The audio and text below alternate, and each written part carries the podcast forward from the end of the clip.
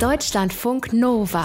Eine Stunde Film. Kino, Serien und Fernsehen mit Tom Westerholt. Da sind wir wieder. Erste Sendung im jungen September 2019. September, Freunde. Ja, guckt gerne raus. Es ist kurz nach acht und schon fast wieder stockdunkel.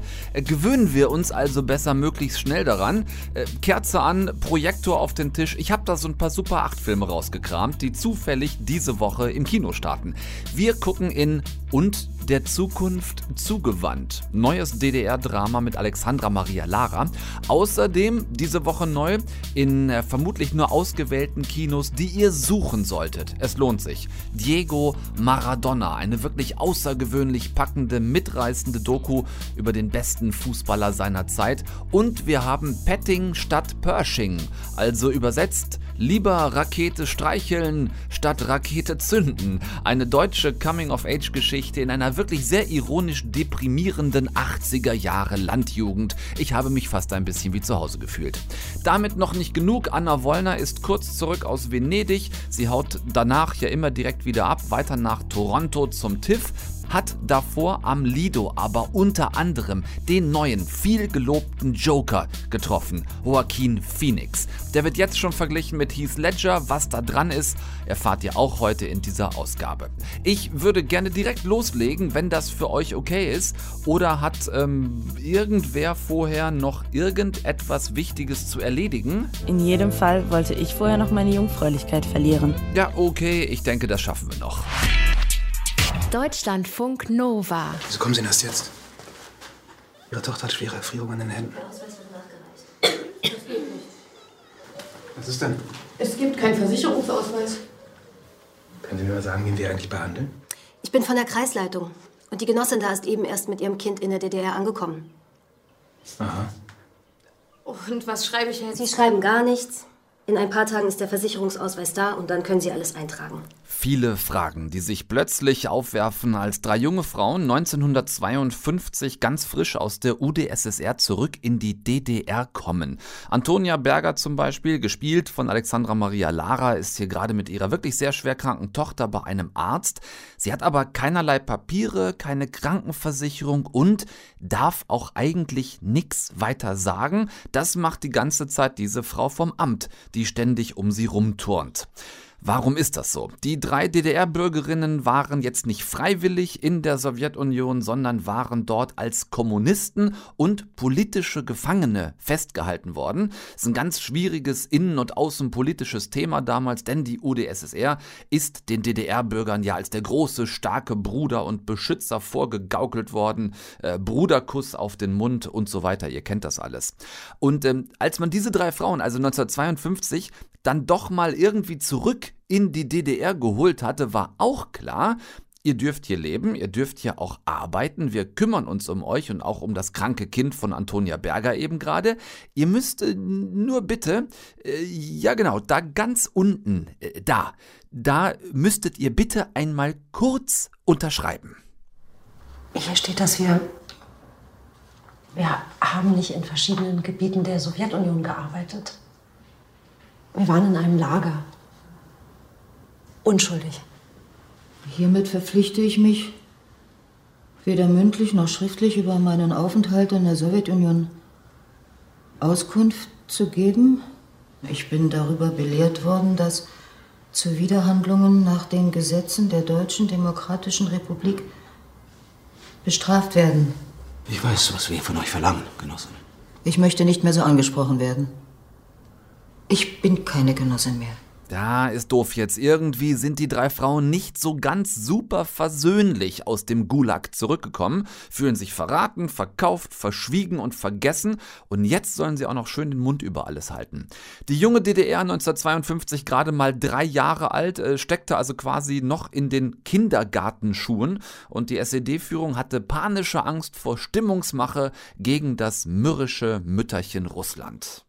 Lager in der Sowjetunion unschuldig Verhaftete? Wisst ihr, was das bedeutet? Was glaubt ihr, mit wem wir es hier zu tun haben? Dieses Volk wechselt seine Überzeugungen wie die Wäsche. Gestern das braune Hemd, heute das blaue. Wisst ihr, was passiert, wenn wir denen sagen, wo ihr wart und was ihr erlebt habt? Die ziehen sich gleich wieder um und unsere Chance ist vorbei. Das so ein bisschen zur Einordnung in dieses DDR-Drama und der Zukunft zugewandt, das ihr euch ab Donnerstag im Kino angucken könnt. Drei Frauen aus russischer Gefangenschaft zurück in die sozialistische Republik geholt mit der Auflage, ihr Martyrium doch bitteschön totzuschweigen. Verbunden mit den quasi drei verschiedenen Arten, genau damit umzugehen oder halt auch nicht umzugehen. In der Hauptrolle hatte ich erwähnt, Alexandra Maria Lara, äh, die spielt da diese Mutter der kleinen Tochter. Sie ist diejenige, die versucht, sich am besten an diesen Maulkorb zu halten. Sie hat allerdings auch in diesem russischen Lager, in dem sie war, ausführlich Tagebuch geschrieben und dieses Buch gibt es immer noch. Mehr will ich dazu mal nicht spoilern. Was Bernd Böhlich, der das Drehbuch geschrieben und Regie geführt hat, hier, was ihm gut gelungen ist, das sind die Bilder, die er zeigt, Anfang der 50er Jahre, DDR noch ohne Mauer und äh, ihre Führung irgendwo zwischen Aufbruchslust und Zusammenbruchspanik. Das ist ihm wirklich gut gelungen. Nicht so doll ist leider sein eigenes Drehbuch an sich, weil die Geschichte, die hier erzählt wird, viel zu oft einfach nur gezeigt und dargestellt wird, aber eben nicht wirklich erklärt. Ich zum Beispiel weiß nicht, warum eine Gruppe junger Kommunisten in der UdSSR verhaftet und als politische Gefangene festgehalten wurden. Und der Film erklärt es auch nicht. Kann sein, dass es denen von euch, die Geschichte oder Politikwissenschaft studiert haben, total klar ist. Ich hätte mir aber da mehr Verständnis für den Background gewünscht. Diese Frauen waren ja keine Nazis, sondern waren Kommunisten. Und niemand sagt im Film, wofür diese viele Jahre Strafe im Gulag aufgebrummt gekriegt hatten, dafür als Kommunisten in Russland. Also es ist komisch. So geht es dann auch weiter, zumindest mit der Hauptfigur Antonia Berger. Die bezieht irgendwie auch keine wirkliche Stellung. Sie hasst natürlich, was ihr passiert ist, aber sie schwankt die ganze Zeit zwischen alles vergessen und verdrängen wollen, aber trotzdem auch irgendwie Gerechtigkeit fordernd für ihr Schicksal. Es ist so ein ewiges Ja, nein, vielleicht doch nicht. Es war mir letzten Endes einfach zu schwammig. Insofern tue ich mich schwer mit einer Empfehlung für und der Zukunft zugewandt. Vielleicht geht es besser mit sehr guter polithistorischer Vorkenntnis über die Geschichte der UdSSR und DDR der frühen 50er Jahre. Frage mich nur, wer von uns das wirklich einfach so per se in sich tragen soll. Ähm, ich habe mich am Ende mit wirklich tollen Bildern, aber einer zu diffusen, ähm, zu offenen und am Ende auch zu unentschiedenen Story ein bisschen alleingelassen gefühlt. Ich habe gemerkt, es gibt Diego und es gibt Maradona. Diego war ein etwas unsicherer, aber liebenswerter Junge. Maradona dagegen war die Rolle, die er sich zurechtgelegt hatte, um im Fußballgeschäft und auch in den Medien bestehen zu können. Maradona durfte nie Schwäche zeigen. Einmal habe ich ihm gesagt, mit Diego gehe ich bis ans Ende der Welt, aber mit Maradona keinen Schritt. Darauf er, ja, aber ohne Maradona wäre ich immer noch in Villa Fiorito. Ein junger Fußballer aus ärmlichsten argentinischen Verhältnissen, hin und her gerissen zwischen einfach nur Fußball spielen wollen und den gigantischen Verlockungen einer Weltfußball-Ikone, denen dieser Junge nicht gewachsen war. So beschreibt ihn hier ein früherer Fitnesscoach und das ist genau die Zerrissenheit, mit der man den Jahrhundertkicker Diego Armando Maradona Franco beschreiben könnte und genau so macht es auch diese brillante Doku über ihn, die diese Woche im Kino anläuft. Diego Maradona heißt sie, nicht von irgendwem rausgebracht, sondern von dem erprobten und Oscar-prämierten Team, das auch schon Senna gemacht hat, also die Doku über den Formel-1-Fahrer Ayrton Senna und auch Amy, the Girl Behind the Name über Amy Winehouse, damit ihr mal so ungefähr wisst, wo die Reise hier qualitativ so hingeht, nämlich ohne Umwege aufs oberste Regal. 500 Stunden bisher unveröffentlichtes Material haben die Macher aus Maradonas Privatarchiv bekommen. Das ist wirklich Wahnsinn. Bilder vom ganz jungen Diego, einem Kind, das wohl wirklich morgens mit dem Ball im Arm aus seinem Bett aufgestanden ist, den Tag mit diesem seinem besten Freund verbracht hat, um abends wieder mit dem Ball im Arm einzuschlafen. Auf den in den 70er Jahren Scouts aufmerksam wurden, der für seinen ersten Verein Argentinos Juniors 136 Tore in 168 Spielen geschossen hat und der dann schließlich seine Glanzzeit, seine berühmteste Zeit beim SSC Neapel hatte. Da war er dann wirklich der Superstar und Pressekonferenzen mit ihm eine, man könnte fast sagen, Aufgabe der nationalen Vereinssicherheit. Ruhe bitte, bitte alle hinsetzen. Ich warne Sie, wenn Sie noch näher kommen, breche ich die Pressekonferenz ab.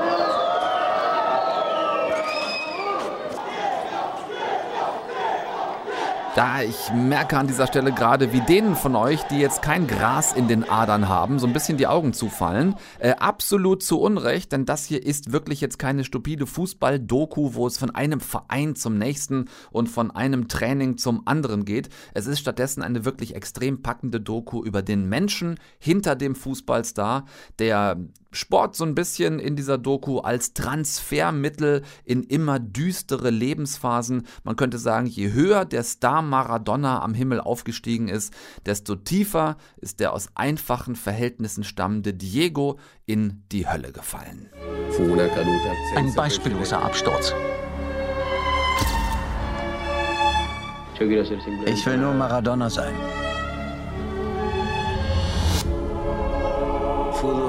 Beim Fußball geht's um Täuschung.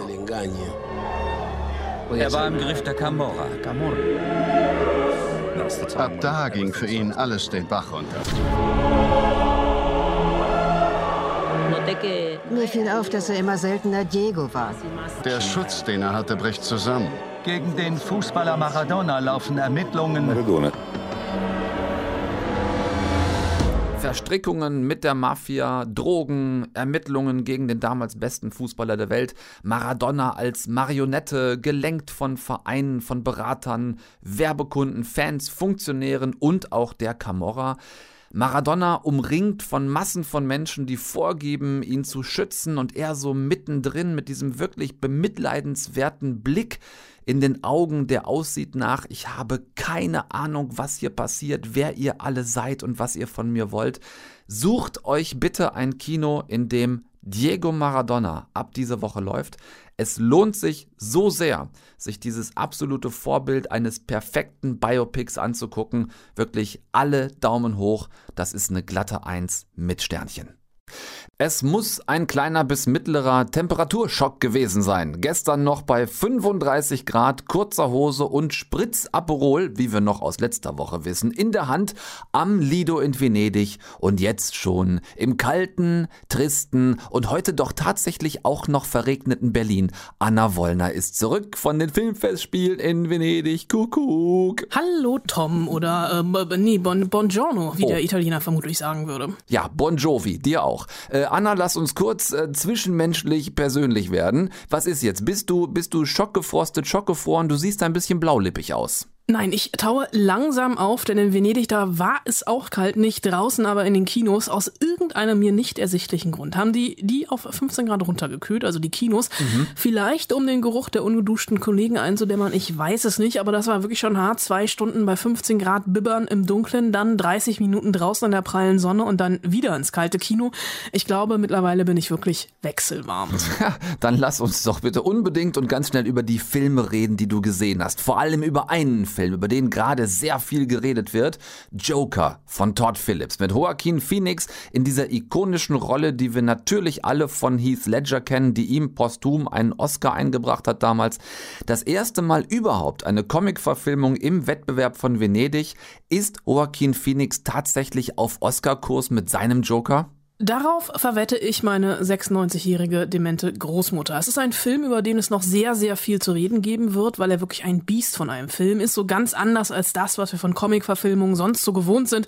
Vor allem optisch. Also Joker ist mehr Taxi Driver als irgendwas anderes aus dem MCU oder natürlich DC, wo er hingehört. Hangover-Regisseur Todd Phillips, der erzählt hier, wie der New Yorker Arthur Fleck vom erfolglosen Stand-up-Comedian und Clown von der Gesellschaft verachtet wird zum Joker wird. Und es ist wirklich das Psychogramm eines Wahnsinnigen, wahnsinnig gespielt von Joaquin Phoenix, der sich mit seiner fratzenhaften Darstellung wirklich ganz nach oben ins Oscar-Rennen befördert und für den das Lachen das krasseste in der Vorbereitung war. It started with the laugh. right, which obviously is kind of like the trademark of Joker. And we started watching videos of, of people laughing, but in kind of intense, painful ways. And I think that was the key. It wasn't as if I prepared and then I found it and then we shot. The preparation and the discovery continued throughout the the, the entire run of the shoot. So ganz losgeworden ist er die Rolle noch immer nicht. Nach, nach mir hat er das ein oder andere Interview tatsächlich abgebrochen. Der Film ist auf jeden Fall ein krasser Kommentar auf die Verrohung unserer Gesellschaft, dass dir im Kino Angst und Bang wird. Und ich freue mich drauf, den tatsächlich nochmal zu gucken. Oh, es geht mir kein bisschen anders. Ich kann das überhaupt gar nicht erwarten, den hoffentlich bald zu sehen. Äh, mehr zum Joker und zu Joaquin Phoenix kriegt ihr dann natürlich auch Anfang Oktober, dann wenn der Film zu uns ins Kino kommt. Ähm, noch jemand, den du getroffen hast, der jetzt auch nicht wesentlich unbekannter ist als Herr Fienig, ist Herr Pitt. Ne? War ja gerade noch neulich bei uns in Berlin mit Once Upon a Time. In Venedig ähm, wurde er in Ad Astra jetzt auf den Mond geschossen. Ähm, also jetzt nicht im übertragenen Sinne, sondern eher so wirklich und wortwörtlich, oder? Sogar noch über den Mond hinaus. Da gab es nämlich eine sehr, sehr geile Verfolgungsjagd, äh, so ein bisschen im Stil von Mad Max meets Fast and Furious. Ähm, Pitt spielt hier einen Astronauten, der sich in der nahen Zukunft auf den Weg zum Neptun macht und dort hofft, seinen verschollenen Vater zu treffen, einen Weltraumpionier, der seit über 30 Jahren dort verschollen ist und jetzt merkwürdige Dinge tut. Es ist ein Film mit wirklich fantastischen Bildern und ein Film, der, das hat mir Brad Pitt im Interview erzählt, die Definition von Männlichkeit neu auslotet. You know, James and I have been friends since 95. And we talk pretty openly. And this film was a chance for us to investigate those things that were already on our mind. I think masculinity, as far as really being open with ourselves, so we can be open to. Über Gefühle redet Brad Pitt im Interview und er redet vor allem auch über Gefühle aus dem Off-Kommentar im Film. Ähm, das ist so ein bisschen so eine zweistündige Therapiesitzung, wenn man sich überlegt, wahrscheinlich die teuerste Therapiesitzung der Welt. Aufarbeiten einer komplizierten Vater-Sohn-Beziehung im Weltall und der Kinostart ist bei uns sogar schon in zwei Wochen. Ja, und auch da werden Brad Pitt und du dann nochmal etwas ausführlicher bei uns zu Wort kommen. Äh, lass uns dann bitte nochmal jetzt fürs Erste über diesen Beinahe-Skandal in Venedig reden. Im Vorfeld schon Debatten berichten darüber, dass der neue Roman Polanski-Film J'accuse läuft. Polanski immerhin ein verurteilter Vergewaltiger, auch wenn das in den 70ern noch nicht so hieß. Da wurde er verurteilt wegen Sex mit einer Minderjährigen. Gab es denn äh, mehr Gerede jetzt über Polanski oder mehr Gerede tatsächlich über den Film? Es gab auf jeden Fall sehr, sehr geteilte Lager. Seine Produzenten, die haben eine Erklärung vorgelesen, man müsse Autor und Werk trennen, also auf der Pressekonferenz. Es gab dann auch Standing Ovations. Und wenn ich das jetzt tue, also Werk und Autor voneinander zu trennen, dann habe ich mit Jacques tatsächlich einen sehr guten Film gesehen. Also Polanski, der erzählt die Dreifuß-Affäre Ende des 19. Jahrhunderts in Frankreich und er erzählt aus der Sicht des Generals, der sie damals aufdeckte, der von Jean Dujardin gespielt wird. Und das ist wirklich präzise, das ist klug inszeniert, weil äh, Polanski Strukturen von Verfolgung und Diskriminierung aufzeigt, eben in diesem historischen Gewand, aber ja dann doch irgendwie mit so einem bisschen schalen Beigeschmack, weil es, das kann man dann eben doch nicht außen vor lassen, so ein bisschen nach einer Stellvertretergeschichte aussieht und man das Gefühl hat, Polanski versucht sich hier so ein bisschen in seiner in seine seine Unschuld zu etablieren, vor allem was die MeToo-Debatte angeht, den Umgang mit Medien äh, angeht und das ähm, macht den Film jetzt nicht zu einem schlechten Film, mhm. aber das macht es dann halt dann am Ende doch schwerer, Autor und Werk voneinander zu trennen. Jetzt Jetzt haben wir eine ganze Menge über die Männer geredet. Lass uns bitte auch noch kurz über die Frauen sprechen. Auch das hattest du letzte Woche schon angedeutet. Im Wettbewerb nur zwei Filme von Regisseurinnen, dafür aber grundsätzlich schon ein paar große Namen auf der Leinwand, wie zum Beispiel Catherine Deneuve, Scarlett Johansson und Kristen Stewart. Die wenigen Frauen, die auf dem Festival am Lido waren, äh, können die denn inhaltlich überzeugen? Ja, gerade die, die auf der Leinwand zu sehen waren. Und da gab es so einen kleinen roten Faden in den letzten Tagen. Große Schauspielerinnen, die Schauspielerinnen spielen. Ähm, das fing an mit, äh, mit Catherine Deneuve im Eröffnungsfilm The Tooth. Da spielt sie eine französische Diva, die bei ihren Memoiren geschummelt hat und einen wunderbaren Augenaufschlag von ihr, als sie äh, Brigitte Bardot jedes Talent abstreitig äh, macht. Also wirklich für Catherine Deneuve hat, glaube ich, existiert nur für diesen Augenaufschlag in diesem Film.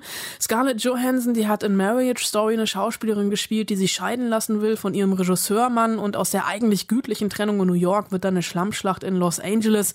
Ein Film, der vor allem durch seine Nebenrollen, unter anderem von Laura Dern gespielt, äh, besticht. Der neue Film von Noah Baumbach. Mhm. Ja, und Kristen Stewart, die in Seberg Jean Seberg spielt, den großen Star der Nouvelle Vague und ihre Verbindung zur Black Panther-Bewegung und wie das FBI tatsächlich ihr Leben zerstört hat. Ja. Hier gibt's auch eine wunderbare Parallele, denn Kristen Stewart und Seberg, die sind beide jung zu Ruhm gekommen ähm, und äh, die Anerkennung für ihre große Schauspielkunst, die haben beide tatsächlich in Frankreich gefunden. Stewart äh, spielt ja immer, dreht ja immer wieder mit Olivier Assayas. Ja. Auch wenn der Film an sich, also Seberg, sehr spekulativ bleibt, ist Kristen Stewart auf der Leinwand ein echtes Erlebnis. Kinostart bei uns dauert noch ein bisschen. Der Film kommt irgendwann 2020. Da müssen wir Geduld haben und danken Anna Wollner dafür, dass sie für uns zum Lido nach Venedig gereist ist und weil ja nun mal dir, liebe Anna, im äh, Spätsommer gerne mal so schnell langweilig wird, bleibst du auch nicht lange, sondern reist wirklich direkt morgen weiter nach Toronto. Ähm, wie die Temperaturen im Kinosaal dort so sind und vor allem welche Stars du dort dann triffst oder besser dann getroffen haben wirst, darüber reden wir beide dann transatlantisch äh, in der nächsten Woche. Ähm, vielleicht ein kleiner Teaser. Anna, wen triffst du in Kanada? Im Moment habe ich Verabredungen mit Tom Hanks und Daniel Radcliffe, aber wir wissen ja, in Toronto ist gefühlt alles möglich und hoffentlich ein bisschen wärmer. Hanks, Radcliffe, nie gehört. Aber gut, dann haben wir halt auch mal Nachwuchsstars im Programm. Das passt schon. Das passt schon. Gute Reise. Ja, meine Lieben, die 80er, die waren schon auch nicht immer nur witzig, ne? Also nehmt die Musik zum Beispiel, nicht witzig. Nehmt die Klamotten, nicht witzig. Nehmt meinetwegen die Frisuren, nicht witzig. Und dann, äh, ja, dann war da ja auch noch dieser mitunter wirklich sehr frostige, kalte Krieg, dieses West gegen Ost, alles so langsam im Umbruch in den 80ern schon, der Ostblock Richtung Untergang und mittendrin und auf dem Plattenland sie hier. Auch nicht lustig und nebenbei mit noch ganz anderen Sorgen. Ich aber erlebte im Elend der Provinz gefangen ganz eigene Katastrophen. Jetzt mal los, los, ihr dicken Enten. Hier, ihr vier. Ursula, Isabel. Jeden Mittwoch, Punkt 8 Uhr, begann der Sportunterricht bei Frau Teichert. Frau Teicherts Mann war eines Tages wegen einer rumänischen Volleyballtrainerin nicht mehr nach Hause gekommen. Nach der Scheidung kam ihre Tochter Isabelle in meine Klasse. Stoßen! Tief, drehen, stoßen. Kugelstoßtraining mit Frau Teichert. Einigermaßen frustrierend und frustriert, wobei man gar nicht so genau weiß, ob die Lehrerin oder ihre metallballwuchtenden Schülerinnen mehr unter sich selbst gelitten haben damals. Auf jeden Fall ist Ulrike eine von ihnen, also eine der Schülerinnen, hochintelligent, aber optisch jetzt einfach nicht so das, worauf die Dorfjungs damals so richtig steil gegangen wären. Die standen so auf Kylie, Madonna und Nena und Ulrikes Spitzname war keiner von denen, sondern sondern leider eher Obelix. Was folgt, sind Selbsterkenntnis und ein Plan. Camus sagt, wer erkannt hat, dass das Leben sinnlos ist, fügt sich glücklich in sein Schicksal, revoltiert oder bringt sich um. In jedem Fall wollte ich vorher noch meine Jungfräulichkeit verlieren. Wäre das also schon mal beschlossen, doof nur, dass Ulrikes Mama selbst auch Lehrerin ist und ihr Vater, Hausarzt, ehrenamtlich seine gesamte Freizeit in der Kirche verbringt. Also zumindest, wenn er nicht gerade Frau Teichert, die Sportlehrerin von vorhin, auf der Rückbank seines alten Autos rammelt. Hässliches Wort, weiß ich selbst, aber bei den beiden Bewegungslegasthenikern sieht das nun mal so aus. Arme Mama von Ulrike, äh, wobei, stimmt, da gibt's ja jetzt auch noch diesen gut aussehenden jungen Lehrer ganz neu an der Schule. Guten Tag. Siegfried Grimm. Bin der neue Kollege. Physik und Bio, ich wollte mich nur mal kurz vorstellen. Ich störe Sie gerade. Sie wollten los. Ja, damit lässt sich doch arbeiten, denkt sich Ulrikes Mutter und übersieht dabei völlig, dass ihre Tochter ebenfalls ein Auge auf den schnuckeligen Siegfried geworfen hat, der sich nach und nach durch das gesamte 80er Jahre Dorf vögelt.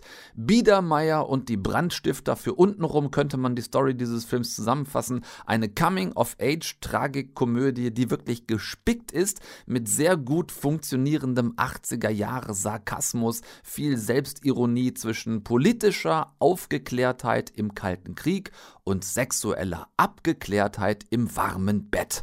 Gerne auch immer wieder mal im Konflikt miteinander. Uns hat jemand einen Zettel an die Tür genagelt. Lieber tot als rot. Und dauernd spitzelt hier irgendjemand rum. Das war ich nicht, wirklich. Wegen dir denken wieder alle, wir sind irgendwelche durchgeballerten Müslis. Den ganzen Tag nur rumvögeln. Aber wir sind durchgeballerte Müslis, die Ist den gut ganzen jetzt, Tag ja. nur rumvögeln. Ursula, geh mal lieber nach Hause. Hm? Ja. Am besten taust dir gar nicht mehr auf. Durchgeballerte Müslis, die den ganzen Tag nur rumvögeln. Ja? Bock drauf? Dann ab Donnerstag gerne mal in diesen kleinen, feinen Film gehen. Petting statt Pershing. Okay, ich weiß.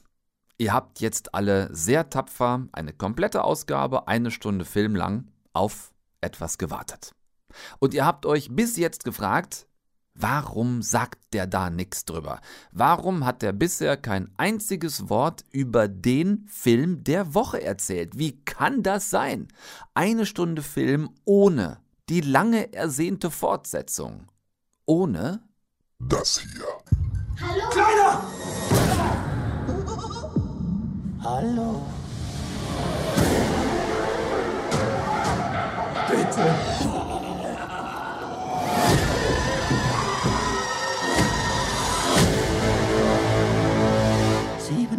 27 Jahre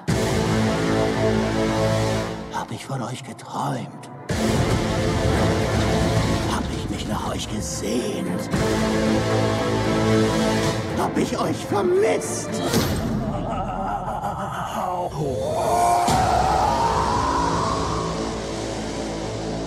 Ja, es ist nicht so, dass ich es vergessen hätte, dass diese Woche endlich das zweite Kapitel und damit ja auch das Finale vom großen S Remake anläuft. Ich habe nicht etwa übersehen, dass diese wirklich extrem gute Neuauflage von 2017 diese Woche endlich weitergeht, sondern, und ich sag's einfach wie es ist, ähm, auch wenn es wirklich extrem selten vorkommt, sondern weil ich den Film bisher nicht sehen konnte.